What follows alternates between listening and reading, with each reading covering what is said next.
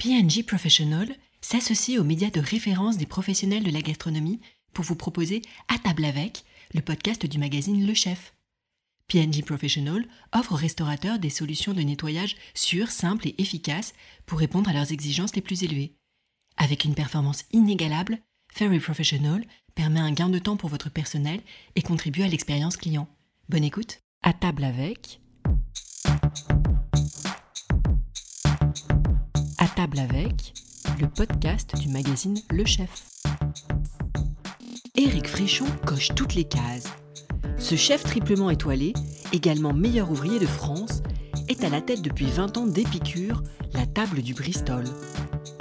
Sans jamais se reposer sur ses lauriers, il est également devenu entrepreneur à succès, multipliant les envies et les projets.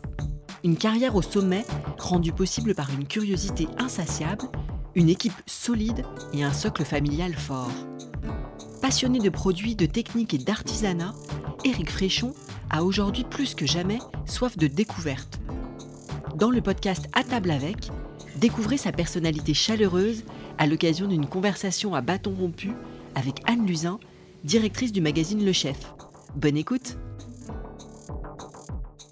Bonjour Eric, merci de nous recevoir dans les cuisines de ce Bristol dont tu es le chef depuis plus de 20 ans maintenant. Euh, on va commencer ce podcast euh, en toute logique en remontant un petit peu dans les années. Je vais te, te lancer sur des mots et tu vas me dire ce qu'ils t'évoquent. Je vais commencer, t'as pas le droit de tricher, je vois qu'il regarde mes notes. on va commencer par le tréport. Oui, le tréport, bah, c'est là où j'ai passé toute mon enfance. C'est pas là où je suis né, parce que je suis né à Corbie, à côté d'Amiens, on a la Somme. Je suis resté très peu, 3-4 euh, ans. Et après, j'ai passé toute mon enfance au Tréport. C'est en Normandie? En Normandie, qui est à la limite de la Picardie. Euh, c'était une belle station balnéaire qui était quand même en après-guerre euh, le Deauville d'après-guerre. Donc c'était quand même un très joli village. Et j'ai grandi jusqu'à l'âge de 17 ans. Et je crois que tu avais un grand-père agriculteur. Tu peux nous raconter un peu ton historique dans cette Normandie alors moi, toute mon enfance, je l'ai passé euh, entre mon père qui euh, vendait les légumes et puis euh, mon grand-père qui les cultivait, puisque mon grand-père était agriculteur. et bah, c'est vrai qu'à chaque vacances, on allait chez lui et puis on allait conduire les tracteurs, on allait l'aider à remonter les foins sur les tracteurs. Donc c'était quand même des moments qui sont inoubliables quand on est enfant. Et euh, je trouve que c'est, euh, bah, ça te donne des vraies valeurs terriennes en fait. Le fait euh, d'avoir des grands-parents qui sont de la terre. Et tu dirais que ton amour du produit, ça vient de là? Parce qu'on sait que tu es quelqu'un très soucieux, évidemment, de la qualité, mais aussi de, des histoires, des produits, des producteurs. C'est cette enfance-là ou c'est plutôt l'apprentissage de la cuisine? Bah, Je pense que c'est un petit peu des deux, mais quand même, forcément, quand on est euh, enfant et qu'on va aider son grand-père ou son père à euh, défaire les pommes de terre ou aller euh, faire la cueillette des haricots ou des petits pois, évidemment, on connaît, on connaît comment que ça pousse, on connaît le goût, puisque ben, forcément, quand tu fais des cultures pour toi-même, ben, tu ne mets aucun engrais, sauf de l'engrais naturel, et du coup, ça reste tes, tes goûts de référence. Et c'est ce qui est difficile d'ailleurs quand tu rentres dans le métier, à retrouver ces mêmes goûts que tu as en mémoire et qui sont tes goûts de référence. Donc on peut dire que tu as vraiment des goûts, des référentiels gustatifs très terriens et... Bah, très terriens et surtout très nature. D'où euh, d'ailleurs, enfin on en reparlera peut-être après, mais euh, d'où ces blés, enfin tout ça, je pense que ça y contribue. C'est des, des natures, des racines qui ressortent à un moment donné et que tu as envie de partager et d'avoir cette fierté en fait. Et comment on fait pour euh, c'est, on va dire, tes racines, mais qui ont eu qu'un temps dans ta vie, puisque après tu as, tu as fait autre chose. Comment on fait pour euh, ne pas rester que sur un souvenir, mais justement pour travailler un peu cette mémoire, pour travailler ce rapport euh, à la nature, qui en fait peut-être à 17 ans pour toi quand tu es parti, c'est, arrêté. Comment on fait pour le faire perdurer dans le temps? Après, c'est l'apprentissage des maisons. Euh, bah, déjà, moi, par exemple, en Normandie, euh, j'avais jamais vu une truffe avant l'âge de 17 ans de rentrer dans les plus grands restaurants parisiens. Donc évidemment, euh, il y a des choses que tu découvres. et ça, c'est cet apprentissage de, de, bah, de, la découverte des produits est euh, extraordinaire. Euh, et ça, c'est euh, s'il y a que dans ces grandes maisons en fait où on arrive à trouver ces produits qui sont aussi luxueux, qui te paraissent intouchables en fait à l'âge de 12, 13, 14 ans ou quand tu rentres dans le métier à 15 ans, tu te dis mais jamais en fait j'arriverai à toucher une truc, du caviar, enfin c'est trop luxueux. Et en fait, quand tu arrives à, à, à, voir ça, à découvrir ses goûts et à commencer à les travailler quand tu commences à, dans le métier, enfin, c'est un moment de joie et des choses qui te restent en mémoire. Enfin, moi, le caviar, par exemple, enfin, pour le coup, c'était quelque chose que je n'aimais pas du tout. T'as appris à l'aimer? J'ai appris à aimer. Et euh, grâce à Keyan, qui m'a éduqué, parce que je trouve que c'est une éducation, le caviar. Et euh, maintenant, je suis un vrai fan de caviar. Et euh, enfin. Mais je trouve que le, le goût et le palais, si on peut dire ça comme ça, c'est une éducation. Ah, oui, je, oui. je, pense que ça se travaille, ça, ça, ça se construit. C'est pas on claque des doigts et on a un palais. Quoi. Ça se construit aussi étant très jeune, je pense. Moi, avec Franklin, mon fils, j'ai d'ailleurs j'ai fait un petit livre sur ça. Je trouve que l'éducation de, des produits que je lui ai fait a été, euh, je, je, je, pense que ça lui servira un jour, parce que bah, je lui ai fait découvrir euh, plein de produits, mais nature différents, vraiment au, au plus jeune de son âge donc que ce soit euh, du topinambour à la carotte, hein, vraiment euh, très nature, et après à des alliances plus ou moins euh, osées. Mm -hmm. Et euh, je trouve que ça, bon, même si aujourd'hui euh, il aime pas forcément tout, ça restera de toute façon ancré dans sa mémoire, ça je reste persuadé. Et Donc, ça, c'est un petit garçon de 7 ans à qui on peut faire un test en lui faisant goûter des légumes, il sait les reconnaître. oui, oui, non, c'est même pas au-delà de les reconnaître, c'est euh, de lui avoir donné je, le bon produit, euh, de le cuisiner le plus simplement du monde, qu'il ait cette référence de, de, goût en fait du bon produit. C'est ce que j'ai voulu en fait euh, à travers euh, à travers cette éducation du goût, ce que j'ai voulu transmettre à Franklin. Je trouve que c'est important. Donc il n'avait pas un grand-père agriculteur ou un papa cultivateur, il a un papa chef qui lui permet aussi ce, de connaître le goût des, des, produits très très jeunes. Exactement. Et euh, c'est vrai qu'il a 7 ans, et quelquefois, on voit au resto, euh, ben il va te dire ah mais tiens ça, euh, ça je l'avais déjà goûté. Ah mais ça c'est pas terrible.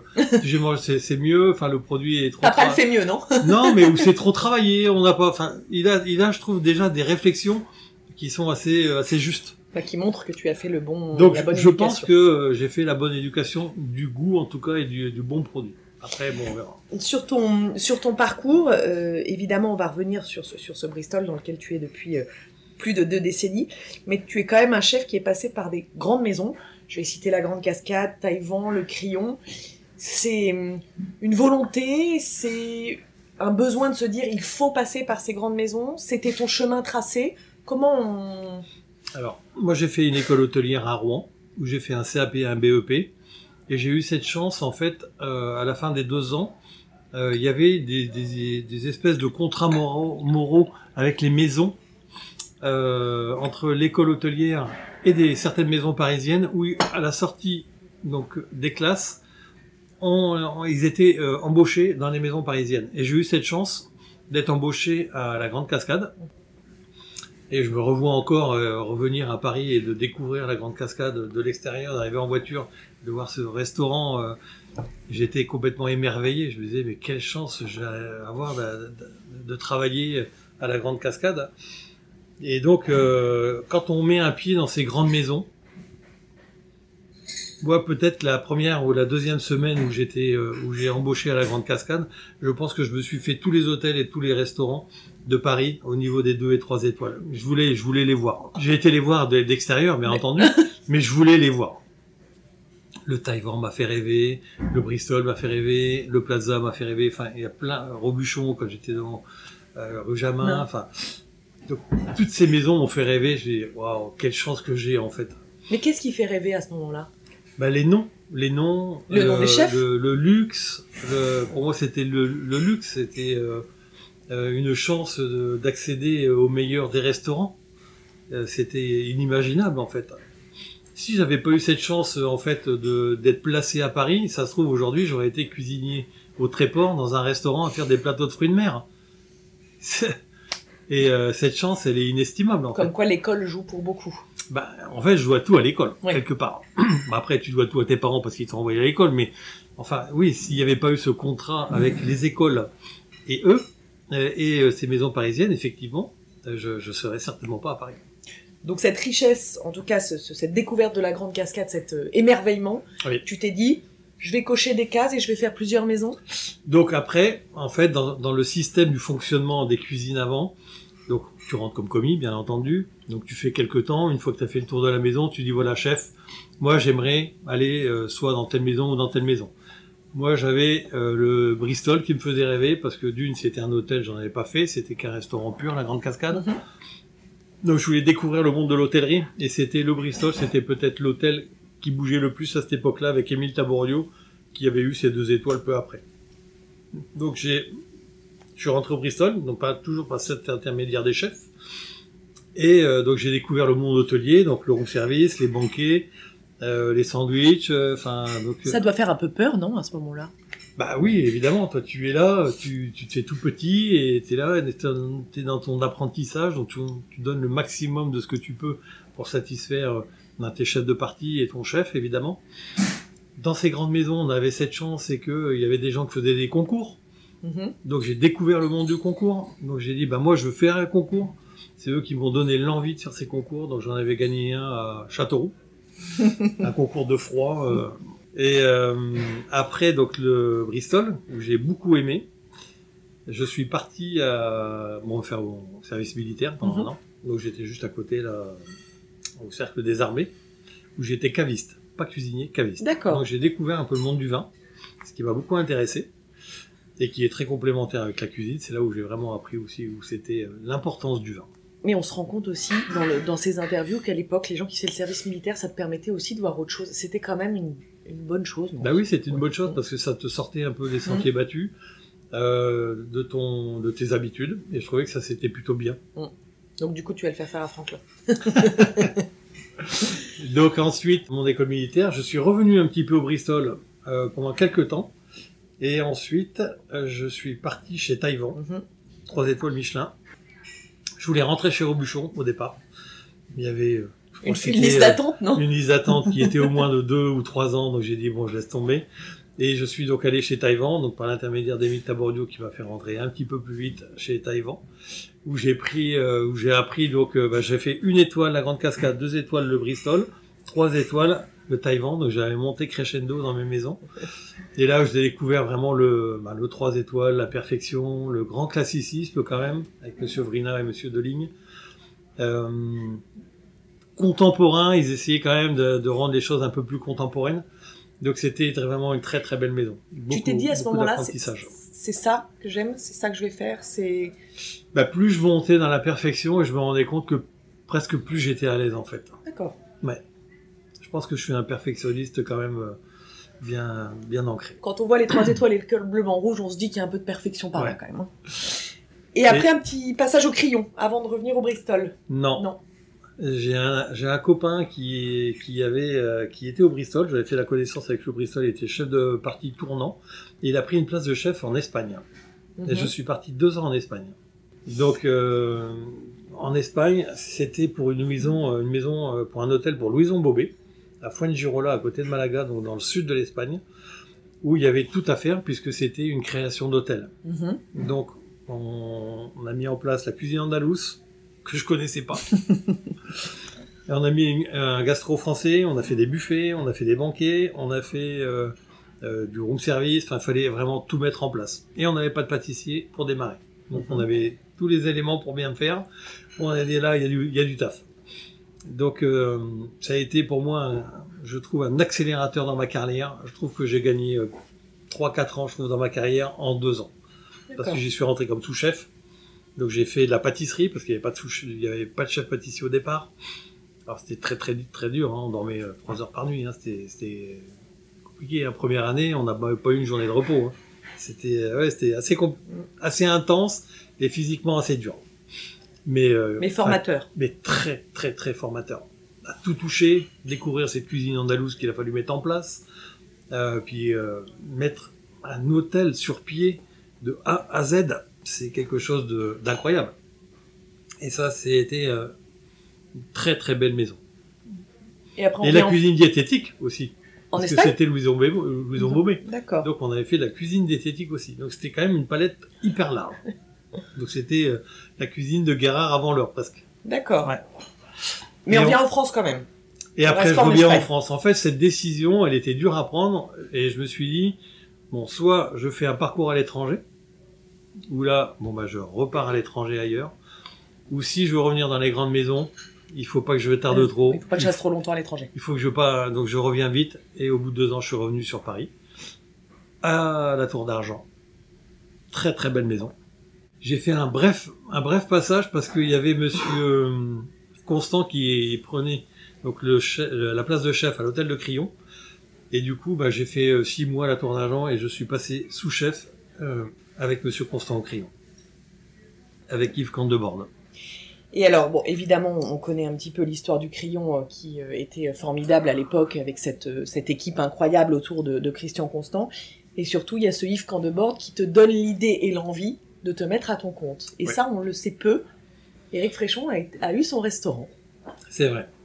Disons que au bout de cinq ans, euh, Yves avait décidé de prendre, de voler de ses propres, de ses propres mains, et euh, il a monté un restaurant qui s'appelait La Régalade, où euh, il avait créé cette formule un petit peu du menu carte. On était encore en francs à l'époque, c'était 160 francs, je crois, à l'époque, et ça a cartonné. Donc ce qu'on appelait un peu le, la bistronomie. C'était le début, ouais. C'était un peu le début de la bistronomie. Et euh, c'est vrai que ça a été euh, du gastro en fait euh, Accessible. accessible, ce qui était assez assez rare. Et quand j'ai vu ça au bout de deux ans, donc moi je voulais partir, Ah, je voulais suivre Yves. Monsieur Constant m'a dit non non, toi tu restes encore un peu, pas les deux en même temps. Donc je suis resté encore deux ans, deux ans, deux ans et demi, et je me suis installé après. Et j'ai fait euh, dans la même formule que Yves un menu carte à 180 francs et qui a cartonné dans le 19e arrondissement, qui s'appelait au le départ, qui s'appelait la Verrière, et qui s'est appelé la Verrière d'Éric Fréchon, et qui a terminé avec le restaurant d'Éric Fréchon. Et tout ça pourquoi? Parce qu'au Café de la Paix, il y avait un restaurant qui s'appelait la Verrière, et ils m'ont obligé de changer le nom. Et ça a duré combien de temps, cette, cette aventure un peu entrepreneuriale? Alors cette aventure, euh, elle a duré 5 ans, plus 2 ans après, où j'y étais plus, j'étais euh, au Bristol déjà, et j'avais gardé 2 ans. Et après, je l'ai vendu. C'était chouette. C'était extraordinaire. Pareil, très très belle expérience. Euh, bon, déjà, je trouve que pour sa réputation, c'était bien, parce que là, Mhm. du coup, c'était ta cuisine que tu mettais vraiment en avant. Et euh, pareil, c'est euh, dur, hein, quand on Mhm. est trop en cuisine et qu'on est patron et on est là du, du matin au soir et bah, qu'on n'a pas un, rond en poche, en fait. Hein, donc, on essaie de, de limiter les coûts, donc on donne beaucoup de soi. On demande beaucoup aux gens aussi. Mais ça a été une expérience incroyable. Quand j'ai vu euh, le- l'engouement pour ce restaurant dans le 19e, c'est euh, enfin, des samedis midi où tu avais tous les restaurants qui fermaient, où il y avait personne, où il y avait la queue sur le trottoir. C'était euh, incroyable. C'était dans les années quoi, 95 C'était dans les années 95, tout à fait. Mais du coup, et c'est ce qu'on n'a pas. euh, Tu avais un col bleu blanc rouge déjà. Le col en rouge, c'était au Crillon, Mhm. en 93. Ça, c'est un moment. euh, Bah, c'est un moment à soi. mhm. Mais tu peux le partager un peu avec nous. C'est un moment à soi, enfin particulier dans le sens où euh, tu te confrontes quand même à 700 cuisiniers au départ. Et euh, toi, tu arrives en finale déjà, ce qui est déjà, enfin, tu crois même pas. C'est déjà magique. Et puis en plus, quand on t'appelle et que t- on te dit, ben monsieur, vous êtes pof, bah là, ça reste vraiment un très très grand moment, quoi. Bah il y a, y a quand même trois, enfin, bah, il y a forcément la naissance des enfants, évidemment, qui sont Bien sûr. le plus important, le MOF et les trois étoiles, qui restent des moments absolument... euh, ah, moi, je demande à ce que chacun les vive, hein, c'est des moments incroyables. Et qu'est-ce qu'on. C'est quoi l'école de ce col bleu blanc rouge? C'est c'est- l'exigence extrême? C'est qu'est-ce qui t'a Alors tu nous l'as dit tout à l'heure, t'aimais t'a- t'aimais bien les concours. Tu t'avais vu ça dans les maisons, ça t'a probablement donné envie. Comment on se dit on va aller à ce truc où il y a 700 chefs Qui vous pousse Qui vous entraîne Comment Bah, au Crillon, il y avait Monsieur Constant qui s'était présenté deux fois. Il est arrivé en finale et à chaque fois, ça a clapoté en finale. Donc, euh, bon, à un moment donné, il a baissé les bras. Et euh, bah, je lui dis, bah, moi, je, vais me présenter. Pas à votre place, mais euh, je, vais- le faire. Je vais, essayer de, de le décrocher. Et euh, ça a été un petit peu notre revanche à nous, en fait. Donc, euh, le fait de l'avoir, euh, bon, bah, moi, forcément, pour moi, j'étais très, très content. Mais lui, il m'a coaché un petit peu, et donc il a, il a un sentiment un, un petit peu du morceau du col qui lui appartient, quoi, quelque part. D'accord. Donc c'est vraiment l'époque crayon, ce col. Ouais, ouais, 93 euh, crayons. Et il y avait déjà Yves qui était déjà parti et qui s'était présenté d'ailleurs aussi. Et finalement, en 99, on retourne au Bristol. Alors, Alors. qu'on était chef patron. C'est ça. Donc j'étais chef patron.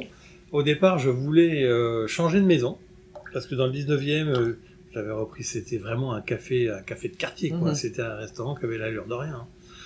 Et euh, je voulais monter un peu en gamme parce qu'on n'avait pas d'étoiles. Donc je voulais accéder à un restaurant un petit peu plus cossu, faire un peu moins de couverts et m'exprimer un petit peu plus euh, dans l'étoilé. Et puis euh, donc on cherchait. Et puis euh, il y a eu euh, le Bristol qui, où ils sont venus me chercher. Il y a Monsieur Ferchaud qui m'a appelé un jour et qui m'a demandé si ça m'intéressait de, de venir comme chef au, au Bristol. Et on dit quoi? On dit que ça se Alors. refuse pas? On- Tu connaissais l'endroit Il m'a laissé trois jours, Ah oui, d'accord. donc c'était euh, quand même très très rapide. Et il- en fait, il m'a contacté par l'intermédiaire de Monsieur Vrina. C'est lui qui lui avait conseillé mon nom. D'accord. Et euh, j'ai vite réfléchi, euh, je lui ai dit, euh, ok, j'y vais. C'est une place qui se refuse pas en fait. Déjà moi, quand j'étais en tant que commis, la place qui m'a fait rêver le plus, c'était la place de chef au Bristol. De toutes les maisons que tu as fait, Ouais. c'était celle-là. Mais pourquoi je saurais pas te, je saurais pas te dire. Peut-être l'ambiance en même temps, c'était déjà haut de cœur, c'était une maison familiale, je m'y sentais bien. Et euh, il y avait euh, ben, tout pour travailler, l'humain, euh, les moyens. Donc pour un chef, on avait tout pour s'exprimer. Qu'à contrario, quand tu es euh, quatre en cuisine euh, dans le 19e arrondissement, ben, tu as toujours euh, un couac pour pas faire en fait. Donc Mhm. tu es vachement bridé dans, dans l'expression et la création. Et puis dans les murs aussi, au Bristol, il y a beaucoup de choses qui se passent. Il y a le 3 étoiles, il y a tout ce que- qui va autour du room service, du café Antonia, du 114, il y a beaucoup de choses. Et puis tu as décidé d'investir les sous-sols. Est-ce que tu peux nous raconter ce que tu as fait dans ces sous-sols et ce que ça t'a apporté? Alors, Les sous-sols, il y a quelques années, ça va faire bientôt 4 ans, on a installé en fait un moulin donc euh, dans les sous-sols du Bristol pour pouvoir faire nos propres farines. Et tout ça, ça a été une rencontre avec euh, Roland Feuillas, euh, qui a, j'ai eu un coup de foudre vraiment pour cet homme qui est absolument euh, passionné, qui était ingénieur, qui s'est pris d'amour pour le pain.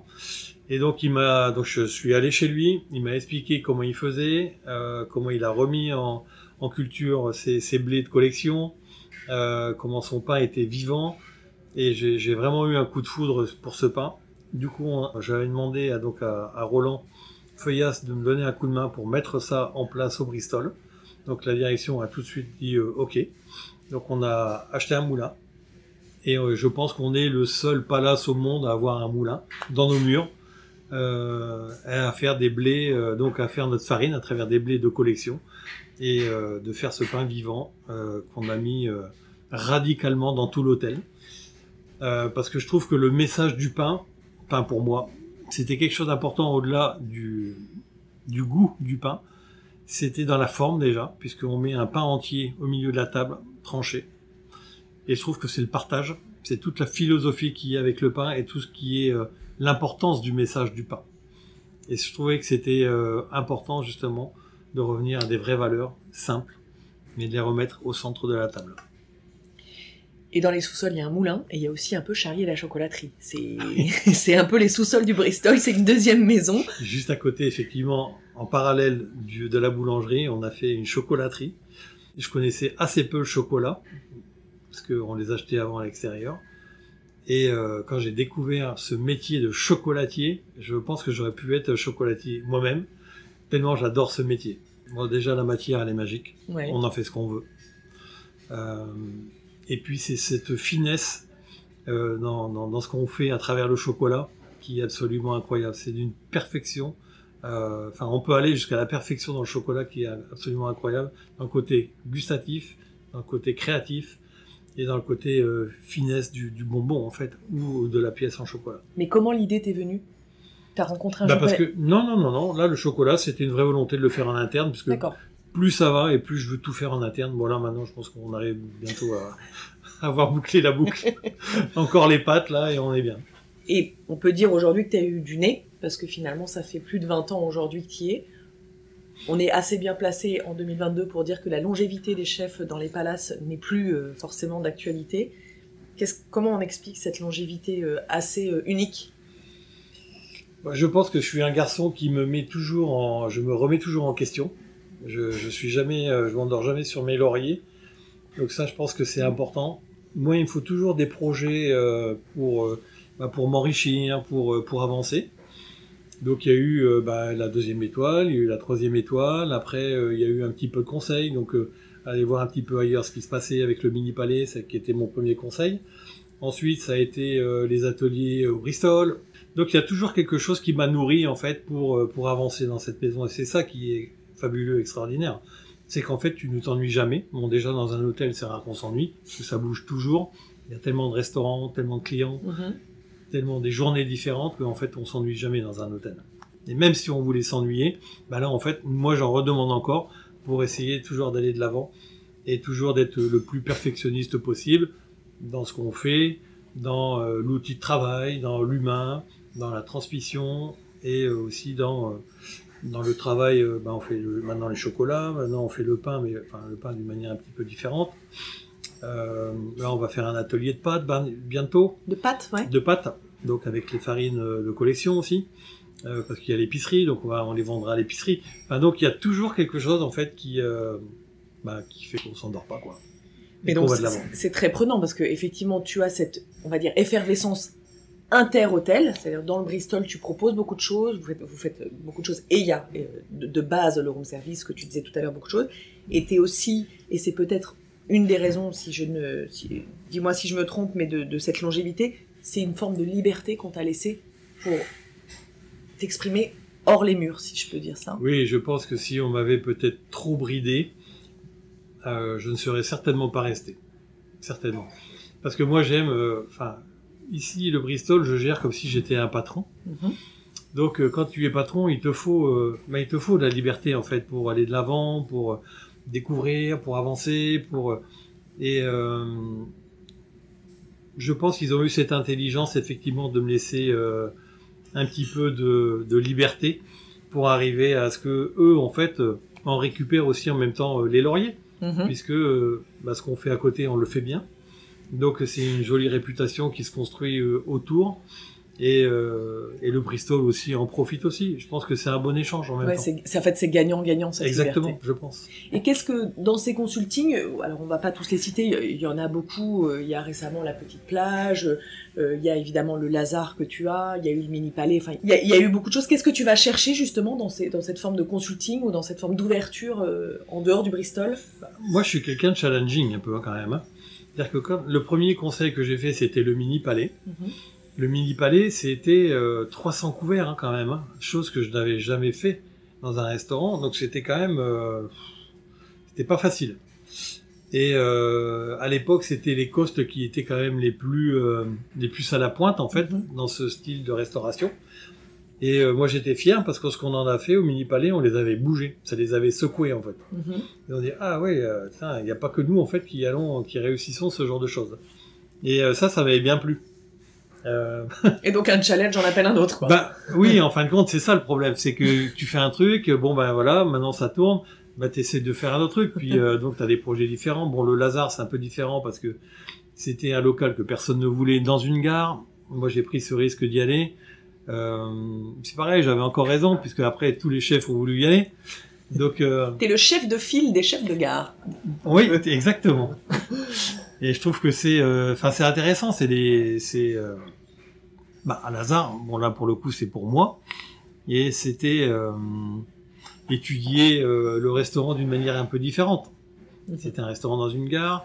On voulait faire de la qualité, bien entendu. Donc euh, c'est un lieu, enfin déjà on l'a appelé un lieu de vie. On n'a pas appelé ça restaurant, euh, ce qui a été beaucoup repris aussi après. C'est des flux différents. C'est... Donc c'est, euh, bah, on a des gens qui sortent du métro, de la gare, on a des gens du quartier, on a le soir c'est beaucoup d'hôtels, des sorties de théâtre. Donc il fallait avoir une offre pour s'adapter à tout ça en fait. Mhm. Et ce qu'on a bien réussi à faire. Et euh, ah, c'était bien, c'était un beau challenge aussi. Donc en fait, j'avais marqué un mot, mais qui, je, je comprends qu'il n'a pas de sens. La lassitude n'existe pas pour toi. En fait, il y a tellement de choses qui te font avancer que tu ne ressens pas, ni au Bristol, ni en dehors, de lassitude. Non, non, non, c'est ça qui est, euh, bah, c'est ça qui nous fait vibrer en fait. C'est euh, bah, au Bristol, c'est la création, c'est euh, toujours avancer Bon, après, il y a une, une telle complicité avec les clients ici depuis 20 ans que je dis pas que c'est des certains, mais certains, oui, c'est devenu presque des amis. Euh, il y a une confiance totale entre la direction, haut cœur et moi-même. C'est rare quand même aujourd'hui, je trouve ces valeurs aussi fortes. Bah, c'est précieux. Ben, c'est précieux. Donc il faut surtout pas casser ça. Mhm. Et puis, euh, et puis après, oui, effectivement, il y a le reste où on, on s'amuse et bah, je délègue aussi. J'ai quand même deux personnes avec moi, Mhm. donc c'est important. Et puis ici, c'est quand même le laboratoire un petit peu quelque part. Et si on peut parler un petit peu, tu, on a beaucoup vu dans ton parcours que le- le- les équipes c'est important, qu'elles soient ici ou en dehors. Comment et quelqu'un euh, tu- d'assez fédérateur avec tes équipes. Comment tu, tu mets ça en place? Comment t'arrives à être en même temps dans la rigueur qu'exige un 3 étoiles, dans la bienveillance qui est inhérente à la transmission d'un métier comme le vôtre? Comment tu arrives à, à allier tout ça? Moi, j'ai un côté paternaliste, je pense déjà naturellement. Donc j'ai euh, j'aime euh, les accompagner, leur faire voir, euh, d'être toujours bienveillant. Pas pour ça que je suis pas forcément dur, parce que je suis dur dans la rigueur en fait. Mais dans la bienveillance, je pense qu'il y en a pas beaucoup qui sont aussi bienveillants que moi en même temps. Donc c'est ça, et puis c'est de les faire grandir aussi en même temps, de les faire partager aussi aujourd'hui un petit peu à la création, Euh, parce que je trouve que la, la meilleure cuisine, bah, quand on vieillit, il faut aussi euh, s'approprier euh, la cuisine contemporaine. Donc Mhm. elle est importante cette complicité entre la maturité et la jeunesse. Je trouve qu'aujourd'hui c'est la meilleure cuisine qu'il puisse y avoir en fait. Mm. Et il faut il faut être humble là-dessus. Je trouve que c'est important. Et ça les fait grandir. C'est important. La transmission quand on a le col, c'est pas un devoir mais Mais presque. presque. Et puis, euh, devoir réussir les gens euh, qui passent à travers ces cuisines, c'est important aussi. C'est une fierté. Oui, c'est une fierté. On peut dire, hein, tu as formé Virginie Basselot, par exemple, qui est passée dans tes cuisines, qui est devenue MOF, euh, euh, Franck Barranger, enfin, il y a beaucoup de gens qui sont passés dans tes cuisines. Ouais, il y a Yannick Franck, il y a Fabien Lefebvre, Mm. qui, ont, bah, qui ont été MOF ici d'ailleurs, Mhm. euh, et qui ont, qui ont grandi. Donc, euh, oui, il y a eu quelques personnes quand même qui ont bien réussi. Est-ce qu'on a peur de vieillir quand on fait ce métier? Est-ce que tu disais assez bien la, la- la com- la- la complicité entre les jeunes talents que tu as dans ta cuisine et ton expérience? Est-ce qu'on a peur à un moment de basculer dans je suis peut-être plus dedans Comment on fait pour. euh, Bah, je pense que c'est justement, il faut rester au milieu des jeunes. mhm, pour rester jeune et s'approprier. euh, ben, c'est des techniques que nous on n'a pas forcément appris en fait. Donc euh, ben, des gens qui ont été, euh, qui ont travaillé ailleurs, qui ont appris une autre cuisine ou qui ont appris d'autres techniques ou peu importe. Nous du coup on amène une expérience qui est la nôtre, qui est quand même large au bout de 40 ans de métier, et avec un jeune qui va t'apporter aussi quelque chose d'autre que tu ne connais pas forcément peut-être, soit un produit, soit une technique, soit un peu importe.